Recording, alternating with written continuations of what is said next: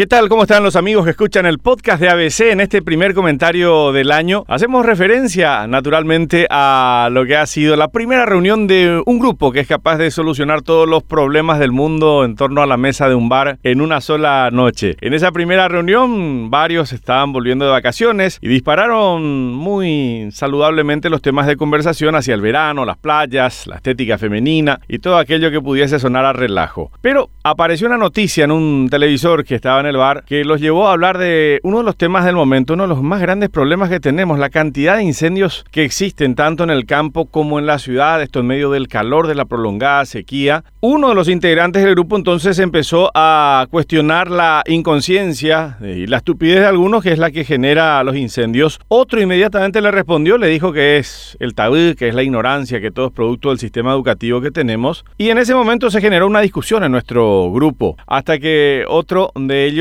dijo que no es ni inconsciencia ni ignorancia, simplemente egoísmo de los dueños de los campos, a quienes no les interesa lo más mínimo que esto perjudique a todos y que esas quemas son intencionales. Nuestro profe, el protagonista, quien siempre escucha a todos antes de emitir una opinión, se dispuso a dar su punto de vista eh, diciéndoles que no estaban considerando algo que es fundamental, un tema central en el país. La impunidad, la falta de castigo que transmite el mensaje de que las acciones, por más de que sean delictivas o incluso criminales, no van a tener consecuencias. Y ese es uno de los peores problemas de la sociedad. Para explicarles de forma más contundente el ejemplo, el profe les dijo a los miembros del grupo que solamente tenían que mirar el caso de Ramón. Imputado el 30 de diciembre, la policía recién se entera dos semanas más tarde, fueron a buscarlo a su casa a la medianoche en Luque, no lo encontraron obviamente y él les hizo decir que se iba a presentar al día siguiente. Lo hizo, hicieron la parodia de colocarle las esposas, pero ya en ese momento todo estaba listo, había un juez civil que estaba preparando una convocatoria apurada Incluso antes de que compareciese ante la fiscalía para su declaración indagatoria para darle luego la libertad ambulatoria. Un juez civil que estaba interinando solamente ese día al juzgado penal y que rápidamente intervino para de ese modo beneficiar a González Dar, quien coincidentemente en otros casos también con el mismo juez había logrado el embargo de bienes de sus víctimas de usura. De ese modo, de forma contundente, el profe les dijo a los integrantes del grupo que la impunidad es el principal problema a derrotar si queremos tener un país en serio, si queremos tener un país un poco más justo para todos en el que sobre todo las reglas sean